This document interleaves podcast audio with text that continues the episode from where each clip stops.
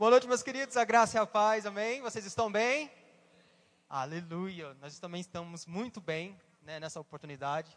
De antemão, já queria agradecer ao nosso pastor Guilherme pela oportunidade de estarmos aqui hoje num culto de família, né, ministrando para vocês, que também são Anteced família. Antecedendo a conferência da família com o pastor Gilmar e a Célia. É. Ainda bem Obrigada, que estamos antes, né? pastor. né? Senão, como eu disse ao, ao, ao pastor Gilmar, Ainda bem que é depois, porque daí a gente não se sente como um, é, sucedendo Moisés, né? Então, como a gente está antes, né? A expectativa, ela segue um ritmo e depois, né? Ela, ela aumenta, né? Mas estamos muito felizes de estarmos aqui, porque é um culto de família. E isso me remete, quando no início, né? Da nossa conversão, o quão fomos edificados, como crescemos, como fomos ensinados nos cultos de família.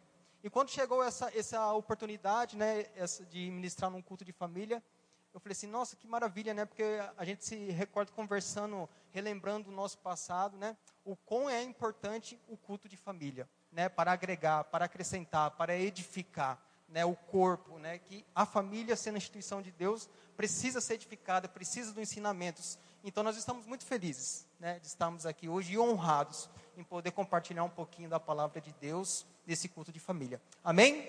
Vocês estão com expectativas? Eu tenho certeza que você não sairá da mesma forma que você entrou hoje. Amém? Abra o seu coração, porque eu tenho certeza que você receberá grandes coisas do Senhor hoje, da nossa parte. Amém, meus queridos? E hoje vamos falar de família, né? Como já estamos adiantando para vocês, sobre algo que com certeza você já tem observado e muito já se tem falado das investidas do diabo contra a família. É verdade ou não é?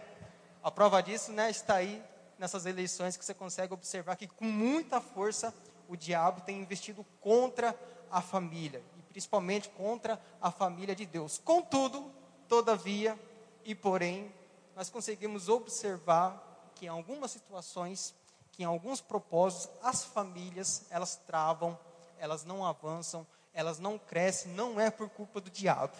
Ai meu Deus, você vai advogar para o diabo hoje? De maneira nenhuma. Misericórdia mas a gente consegue observar que nem sempre a culpa é do diabo. Nem sempre é Satanás que está fazendo com que a sua família esteja talvez travada, que a sua família talvez esteja patinando, que a sua família não esteja avançando no caminho do Senhor, nos propósitos que o Senhor tem para a sua vida.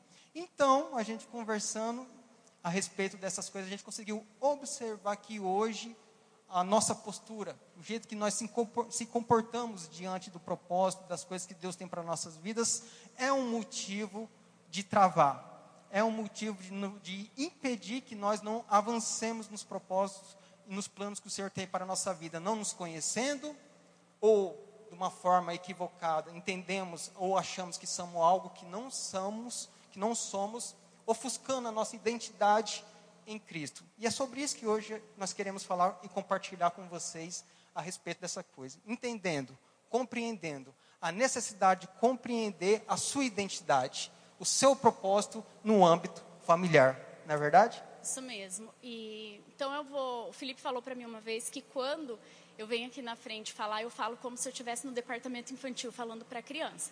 Então, assim, vocês que lutem, mas eu vou fazer igual eu faço, porque eu sou assim e pronto, e vai ser assim. Então, eu queria, assim, fazer perguntas, e eu não preciso de resposta em voz alta, mas eu quero que vocês meditem. Não pensem como se sou eu que estou falando para vocês, ou eu que estou determinando, mas aceita como uma sugestão, uma pergunta de Deus. Eu tenho certeza que o Espírito Santo vai ministrar uma resposta no seu coração. Ele vai trazer algo para você pensar, para você lembrar, para você meditar. Não precisa falar em voz alta, tá? Mas como que você chegou até aqui? Não aqui igreja, tá? Você pessoa. Como que você chegou até aqui na sua vida? como pessoa, é, como profissional, como uma pessoa, eu sou irritada, eu sou estressada, eu ando em amor, eu dou risada, eu sou uma pessoa que eu aceito as coisas fáceis ou não, eu já sou uma pessoa ríspida, ninguém pode me falar nada. Como que você se tornou essa pessoa que você é hoje? Estão pensando? Vão pensando. Como que você chegou até aqui? O que, que determinou na tua vida as escolhas que você fez? Sabe que chega todo momento da nossa vida, tem partes, assim, tem momentos que nós precisamos decidir o que fazer. Decisões. Nós precisamos tomar decisões, decidir o que fazer da nossa vida. E nós somos frutos das nossas decisões. Tudo que nós decidimos lá atrás, nós estamos colhendo hoje. E tudo que nós decidimos hoje, daqui uns anos nós vamos colher. Então, todas as decisões, todos os caminhos e atalhos que nós tomamos, decisões certas ou erradas, decisões é, por conveniência, todas as decisões, hoje traz uma consequência, boa ou ruim, mas são escolhas que nós tomamos e traçou um caminho na nossa vida para a gente chegar até aqui, não é mesmo? Então, com isso, a gente consegue já ir pensando Quais as decisões que eu deveria ter tomado diferente na minha vida? Mas eu quero trazer uma visão para vocês de que às vezes nós tomamos decisões porque nós aceitamos sugestões. Como assim?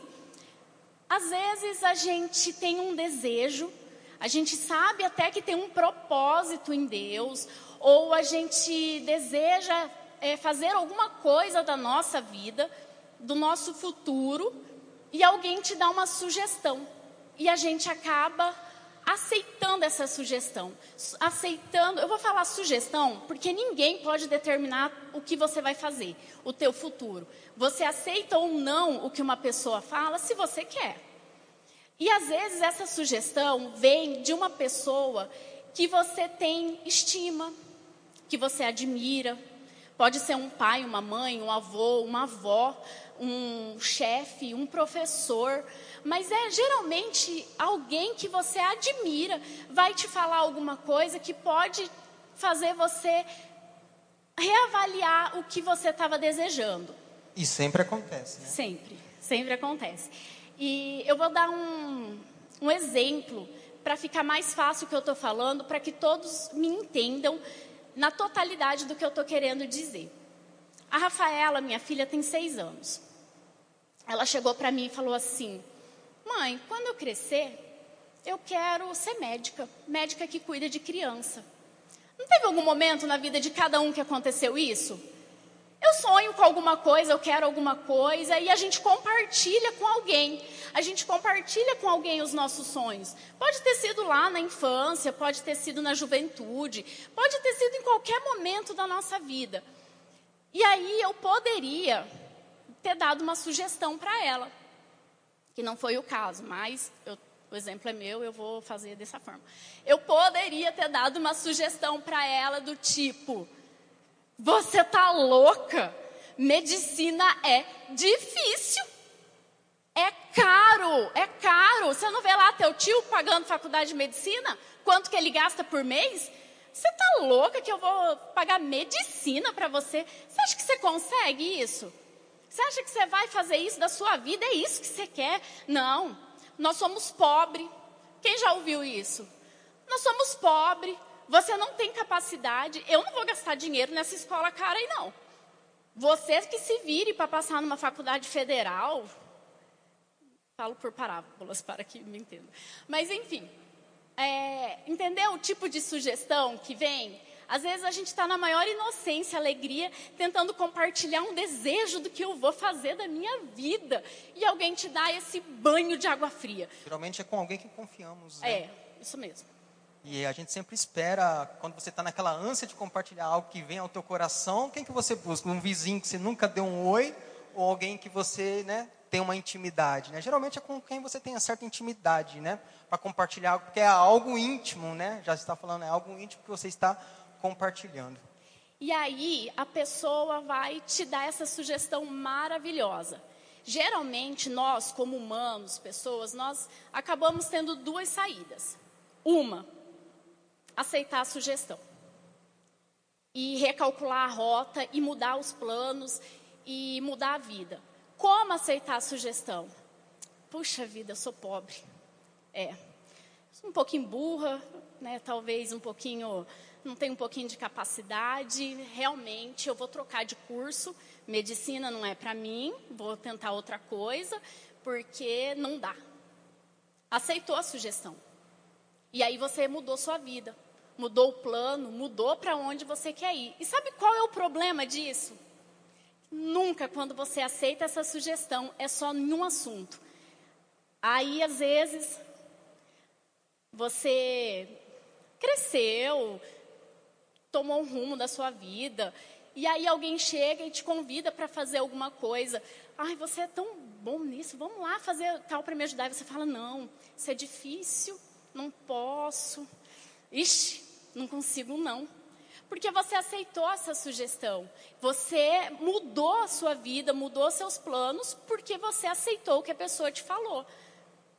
Mas, vão pensando aí, já aconteceu isso comigo em algum momento?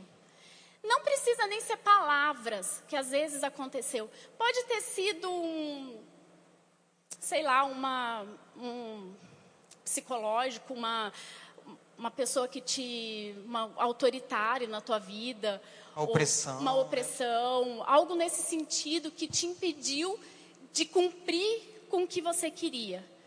Mas também existem aquelas pessoas que falariam assim: é, você não pode fazer. A pessoa fala assim, haha, eu posso. Pois é agora que eu vou fazer e eu vou mostrar para você que eu posso.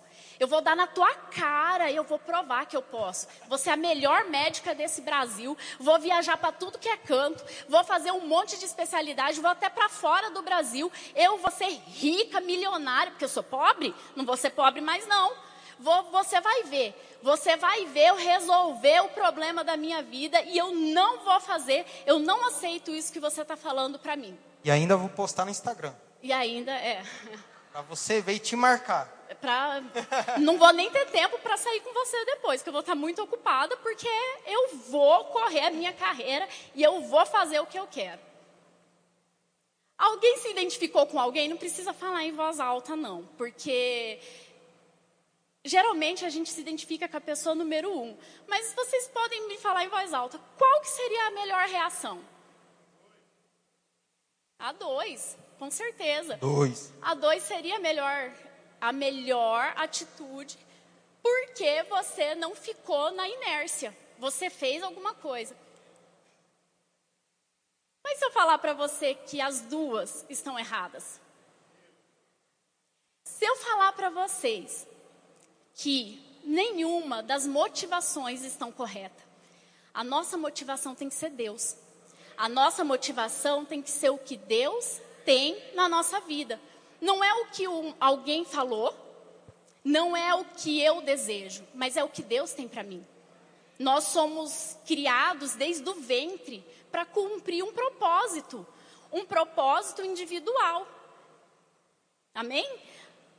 Quando a gente estuda a Bíblia, a gente vê que tem um propósito geral para todo mundo, que é que todos sejam salvos e cheguem ao pleno conhecimento da verdade, não é mesmo? Amém? Todo mundo sabe disso? Amém? Estou pregando sozinha? Estou sozinha? Como que tá? Então, a gente tem esse plano geral, que é para todo mundo. Mas Deus também tem um plano individual para cada um, que foi desde quando nós estávamos no ventre da nossa mãe, Ai, mas eu não sou de família crente. Não tem importância. Ah, mas eu não fui programada. Não tem importância. Eu sou fruto de um estupro. Não tem importância. Não importa como você foi gerado e não importa em qual família você foi gerado. Deus tem um plano para você. Deus tem um plano para a sua vida. E é incrível como a Bíblia nos mostra que você não está sozinho nessa situação. Se você se identificou, seja com a possibilidade 1 um ou com a possibilidade 2, que eu acredito que acontece muito, acredite, você não está sozinho, porque na Bíblia nos mostra que isso aconteceu com personagens de alto escalão. E olha só. Então, vamos estudar um pouquinho a vida do rei Davi.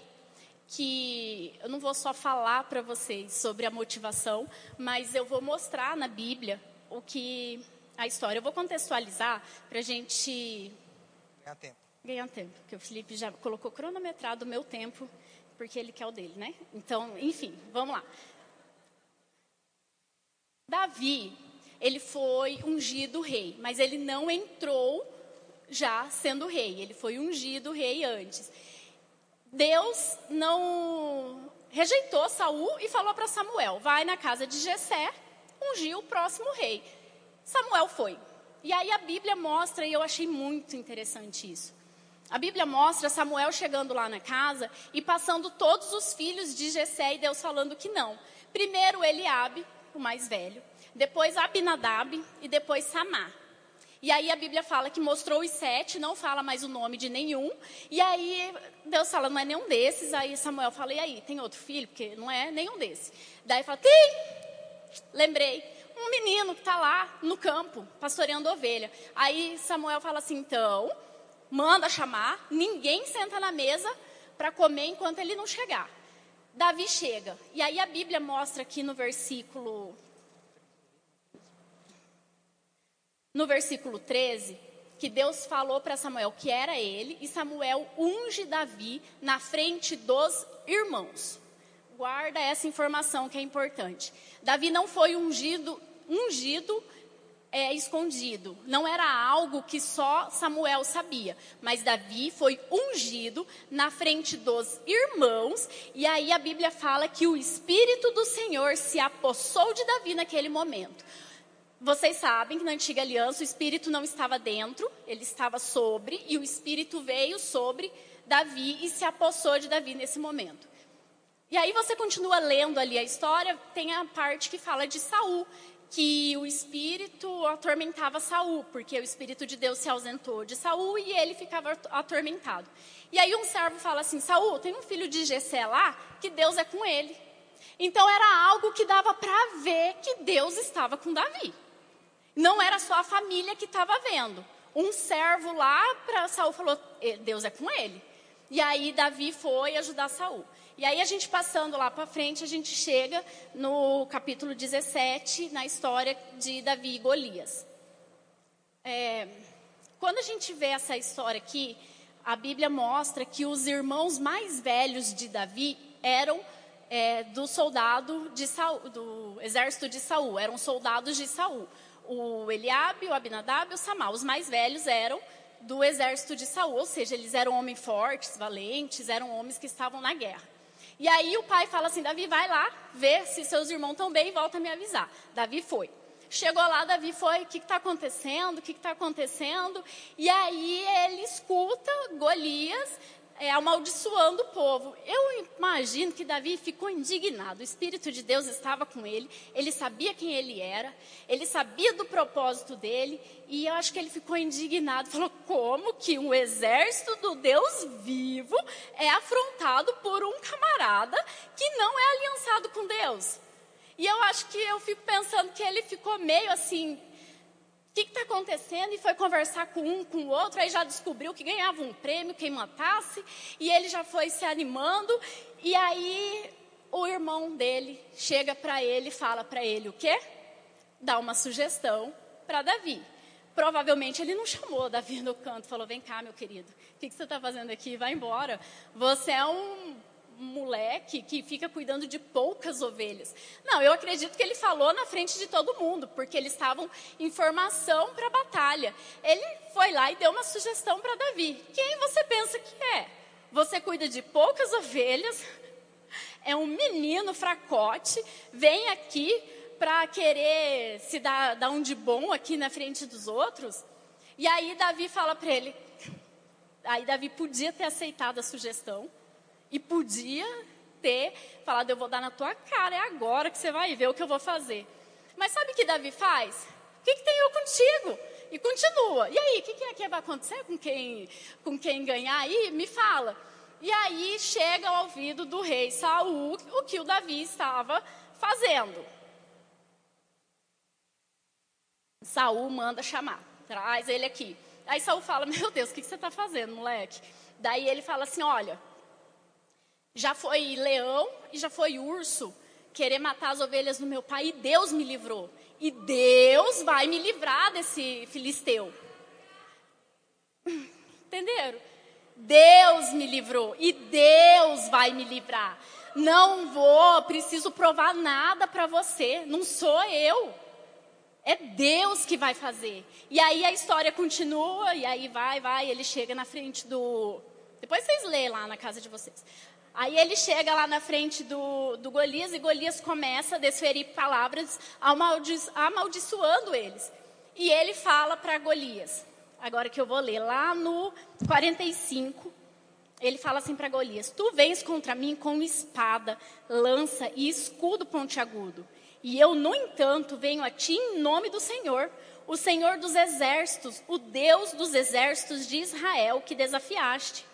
Hoje mesmo, o Senhor te entregará nas minhas mãos, e eu te ferirei e te deceparei a cabeça, e darei o teu corpo e os cadáveres do teu exército filisteu às aves do céu e aos animais selvagens. Toda a terra saberá que há Deus em Israel. Se ele quisesse dar na cara do irmão, ele ia falar: e toda a terra saberá que Davi matou Golias, que Davi conseguiu.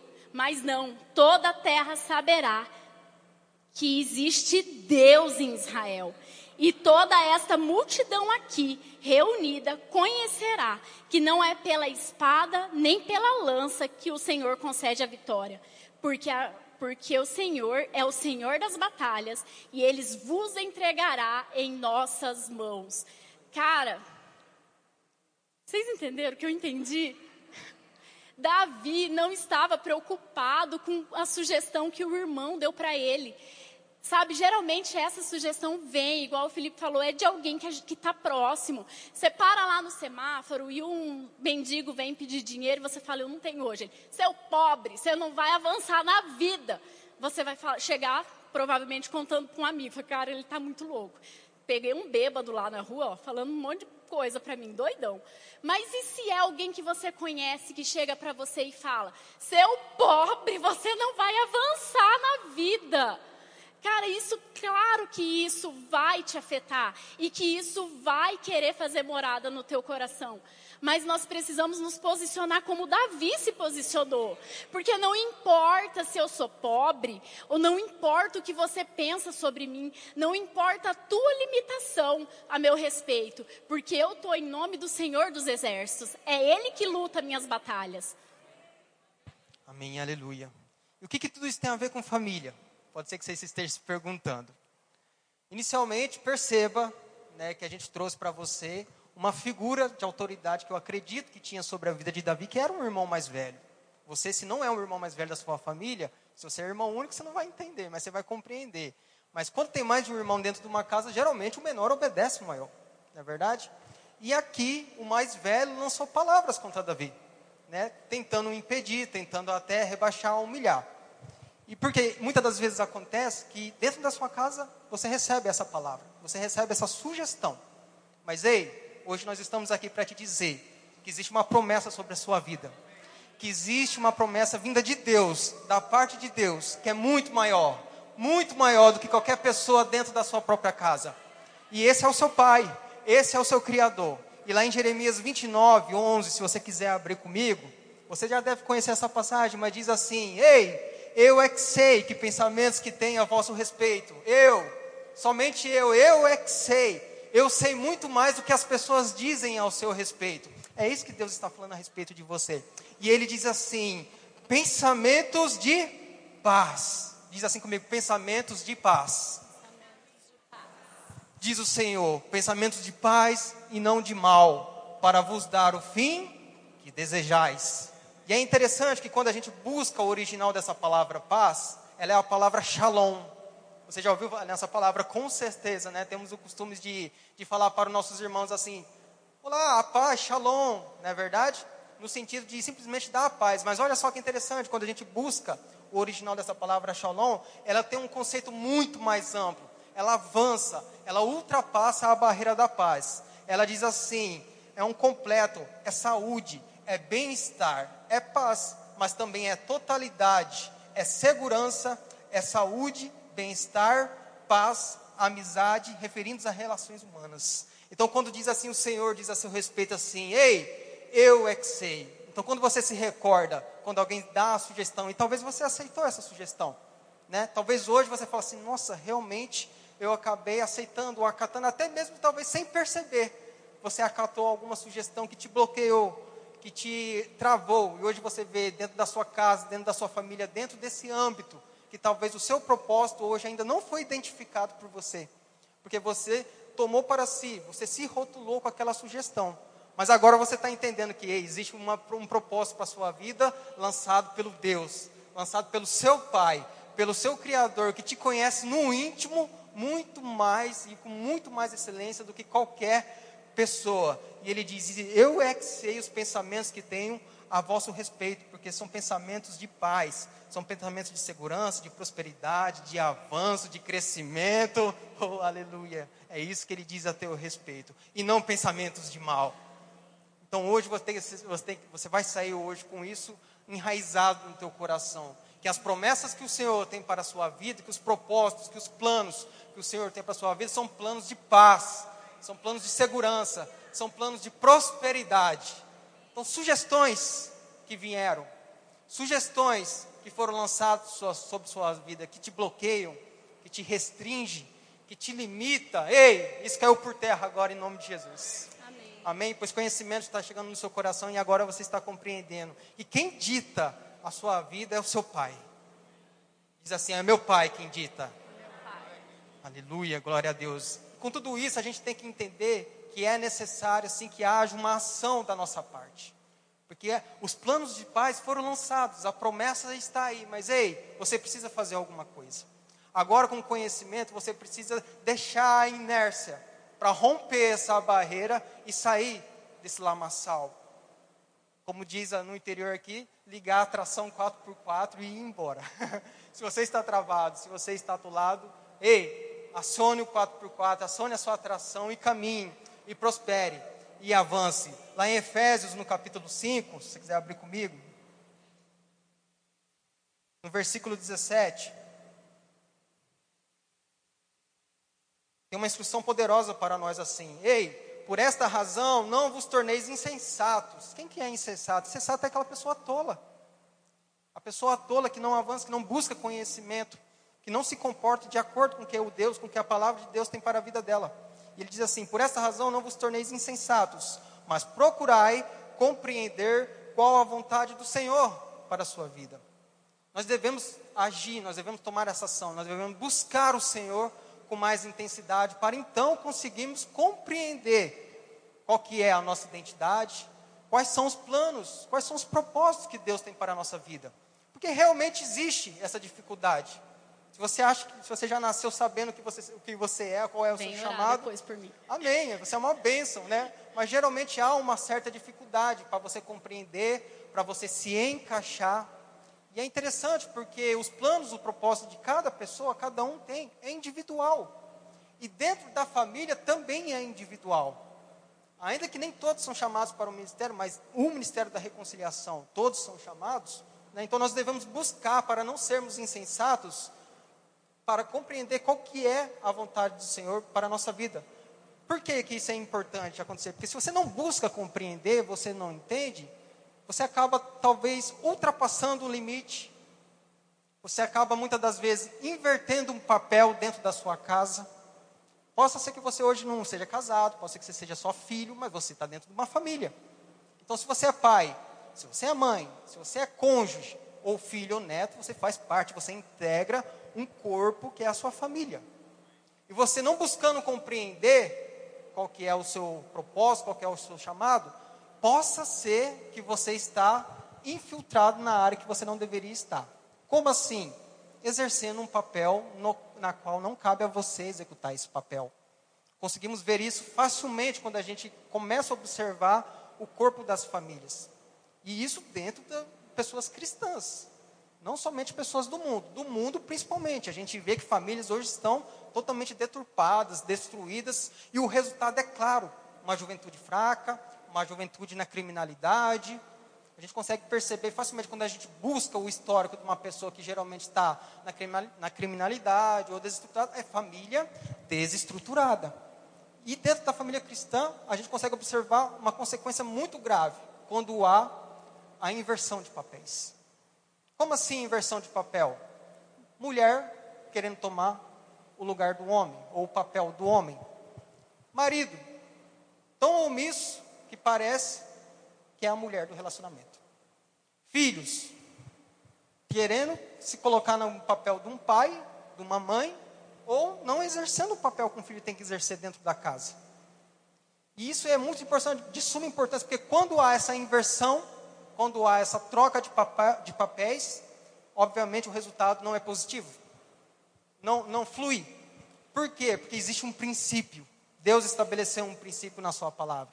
E quando a gente não segue esses princípios básicos, obviamente o resultado, ele não é positivo. Ele não flui. E muitas vezes ah, existe essa inversão de papel não consciente.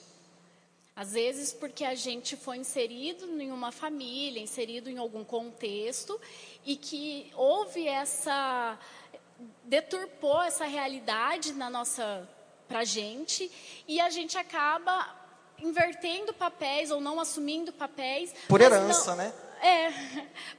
E não assim, porque, e não, também não, às vezes não foi nem de propósito. Às vezes você vem de uma família que já veio de uma família desestruturada, que já veio de uma família cheia de histórico, e aí é o que eles sabem, é o que eles passam. É, é, a, é a, realidade da vida deles. E às vezes nós estamos inseridos, viemos de uma família, inserido num contexto desse, e agora temos a nossa família e queremos o quê? Replicar o que nós vivenciamos lá atrás. E vai se repetindo, né? Mas agora você é uma nova criatura. Amém? 2 Coríntios capítulo, 7, capítulo 5, versículo 17 diz: Quem está em Cristo é nova criatura. As coisas velhas se passaram, eis que tudo se fez Olha, só tem um pessoal do remo aqui, na é verdade. agora você é nova criatura.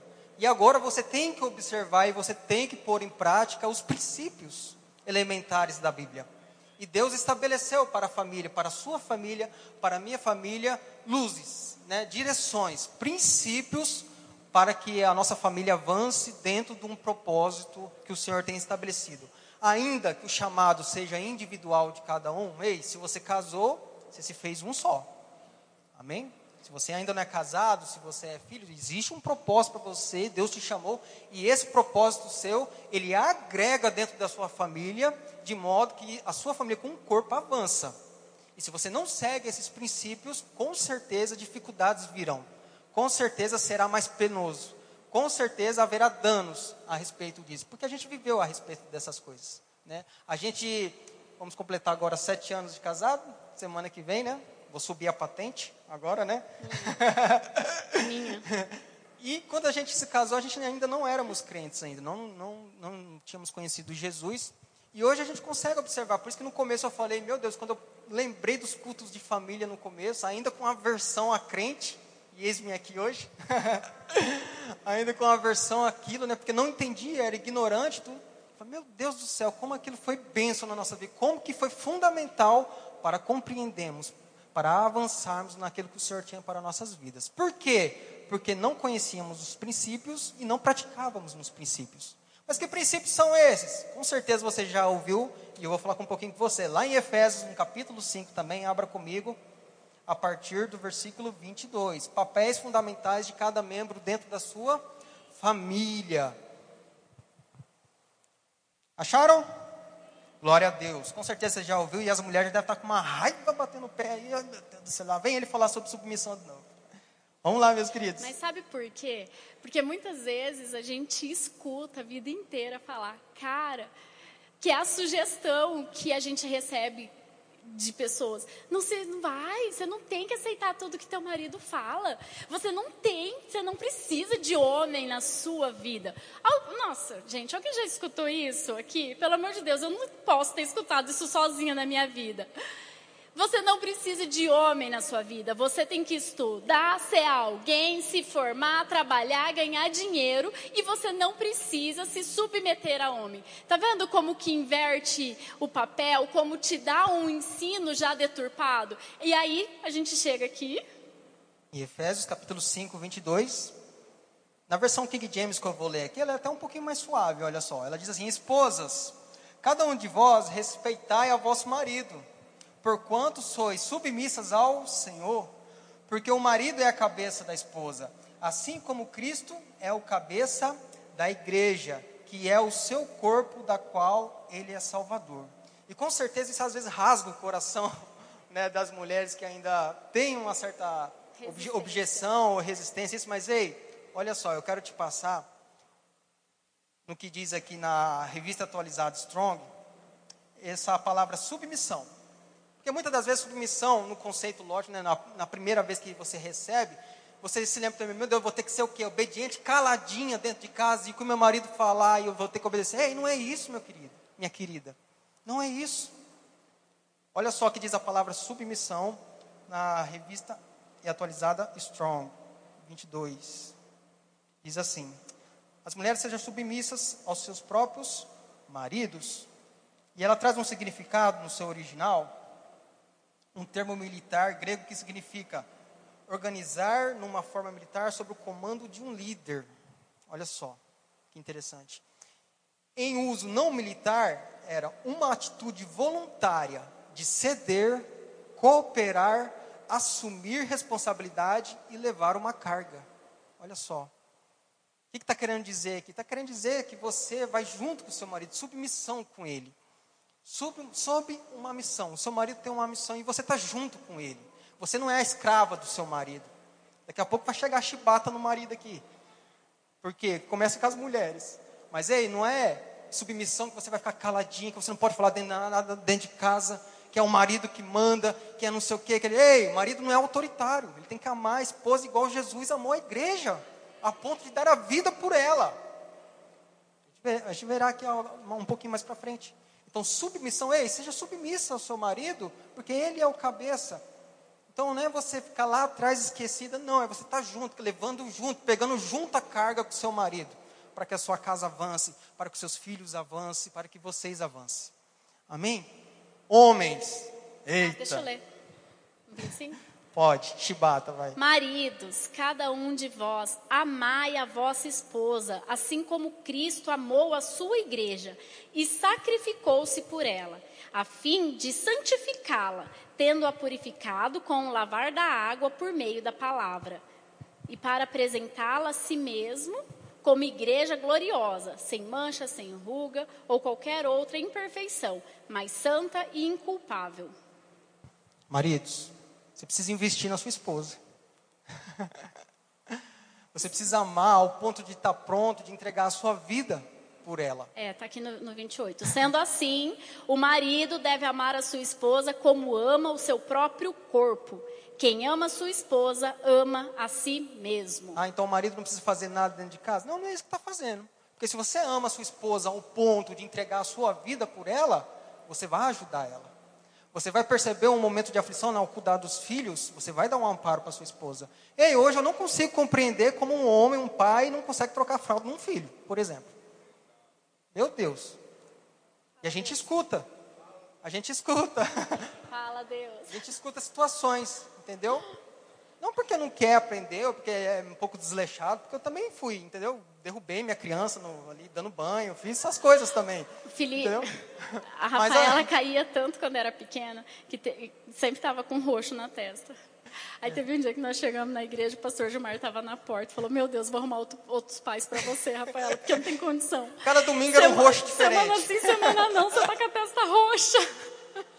Mas ei, pai, você tem que estar tá junto. Você tem que saber dar um banho no seu filho. Você tem que saber levar seu filho para a escola. Você tem que saber do que, que seu filho ou sua filha gosta. Tem pais que nem sabem. Ah, não, mas eu trabalho o dia inteiro porque eu sustento a minha família. Essa é a sua obrigação. Como homem.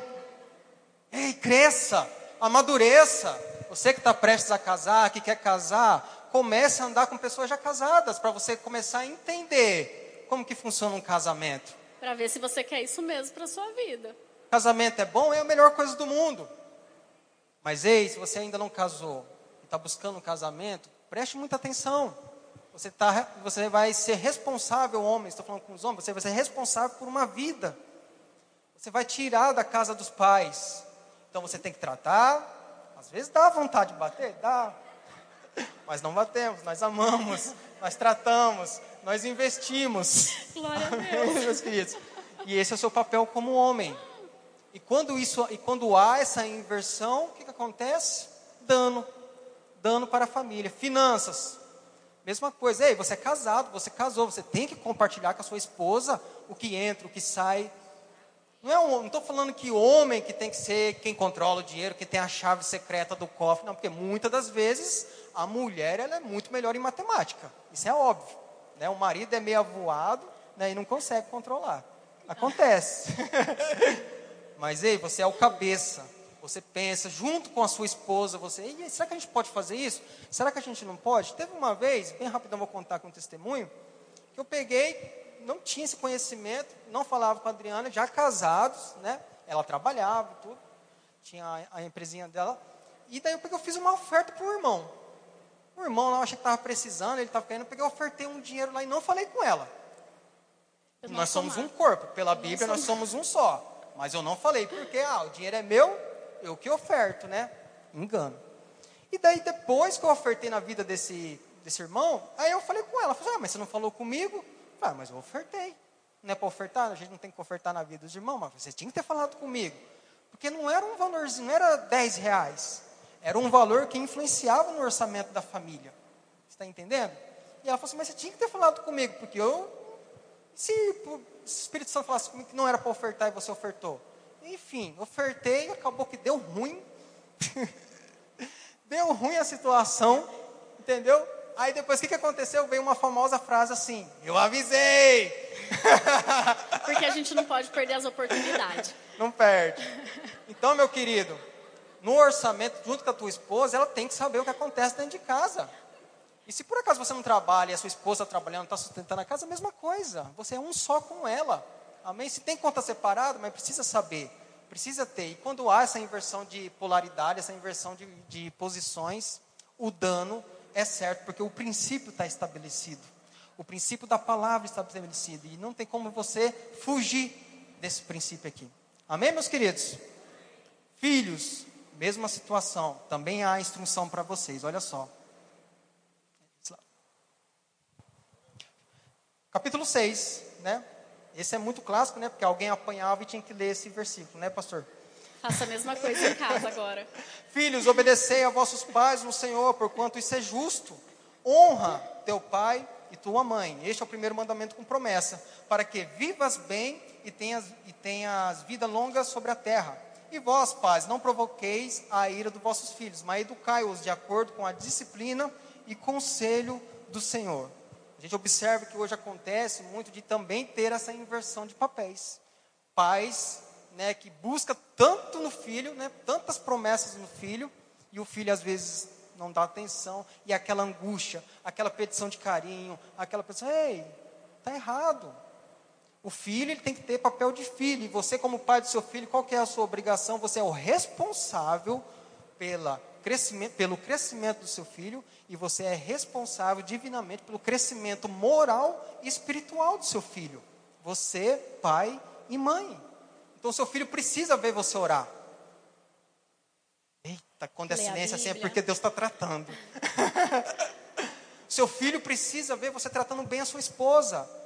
Seu filho precisa ver você, esposa, tratando bem o seu marido, respeitando ele. Precisa enxergar, porque é responsabilidade minha e sua como pai. Você precisa entesourar para o seu filho.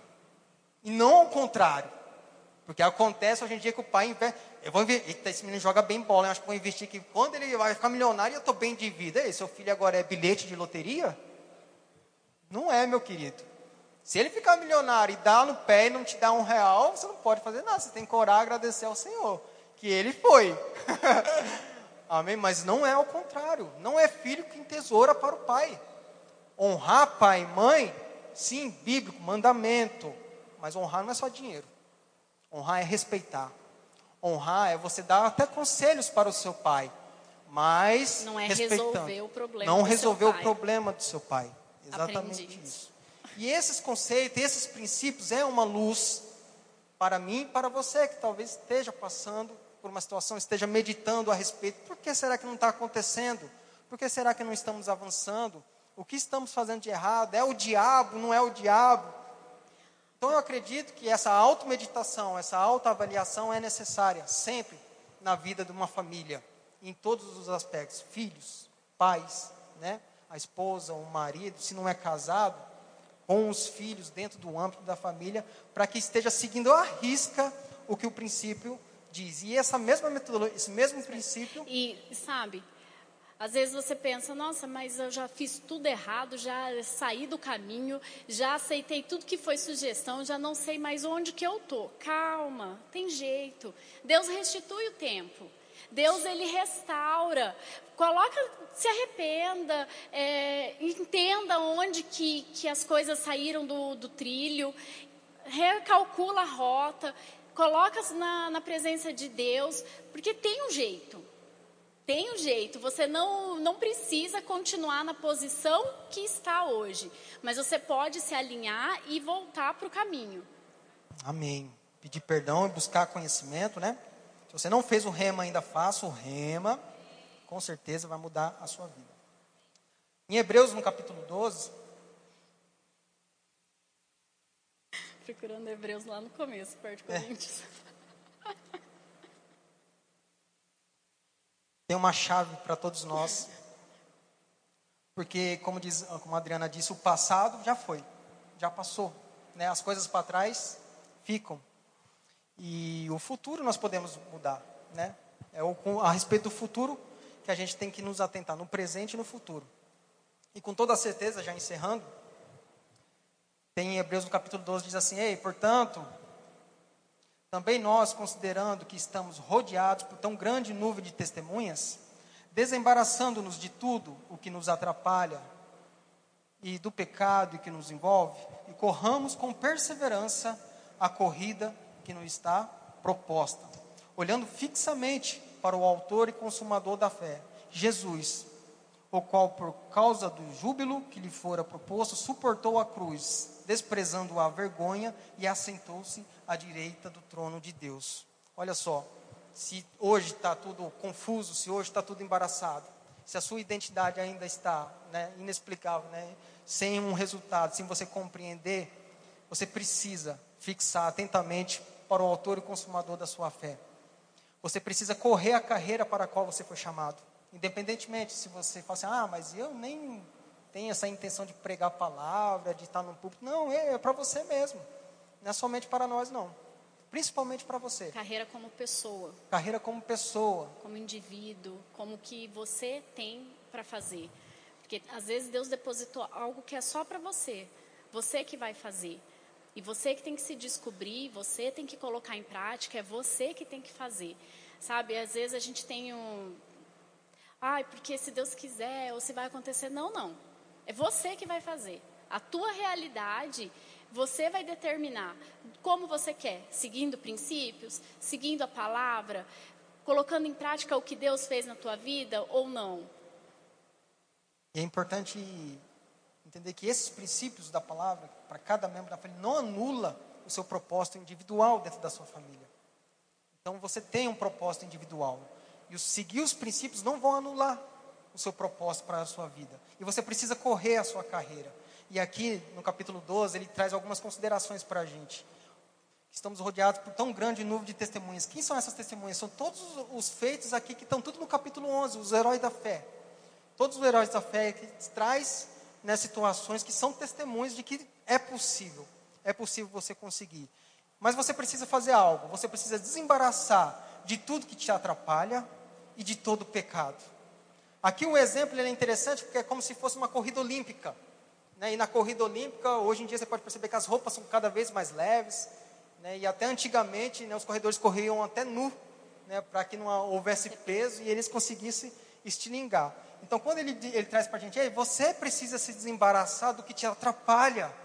Você precisa desembaraçar e largar o pecado que te impede de avançar, que te impede de você compreender e cumprir os planos e o propósito de Deus para a sua vida. É você que precisa fazer. Seria muito fácil para o pastor se fosse por imposição de mãos. ele colocava todo mundo enfileirado aqui, né? Ó, pronto, agora você já sabe, pá, impunha as mãos em você e estava tudo certo. Mas não, meu querido. Você precisa fazer algo. Você precisa buscar o conhecimento. Você precisa compreender quais são os planos e os propósitos para a sua vida. Individualmente que seja, para que dentro do seu, da sua família, você cumprindo um princípio, o seu papel, você avance em família nos caminhos do Senhor. Amém? E igual que a gente falou, Tem em mente que o que passou, passou. Perdoa quem precisa perdoar, libera perdão para quem precisa liberar. Avança, deixa o que ficou para trás. Às vezes as pessoas não tinham nem entendimento do que estava te falando, não tinha nem entendimento, visão do que é o correto. Mas o nosso papel hoje é mudar daqui para frente. Nós não podemos errar dessa forma com os nossos filhos, porque nós temos a obrigação de criar eles melhor do que a gente foi. Nós temos essa obrigação de fazer, porque não são nossos, são herança do Senhor. Não é meu. E eu tenho algo para fazer para conduzir eles, elas, né? Para conduzir elas no caminho, porque elas vão frutificar, elas vão dar fruto. E eu não vou repetir o que aconteceu lá atrás, porque eu tenho que mudar. Sou eu que vou mudar e a gente muda daqui para frente. Que ficou para trás, cara, Libera perdão para quem tem que liberar, conversa com quem tem que conversar, enterra o que tem que enterrar, mas deixa, se desprende, se alivia do que aconteceu, entenda sim o que aconteceu para você entender o porquê que você está aqui dessa forma hoje, entenda onde você tem que mudar e avança. Avança, porque acontece. Nós somos testemunhas vivas disso aqui. Hoje estamos aqui, né? Com muita alegria, com muito temor, com, principalmente, Tremor. né? Mas porque funciona.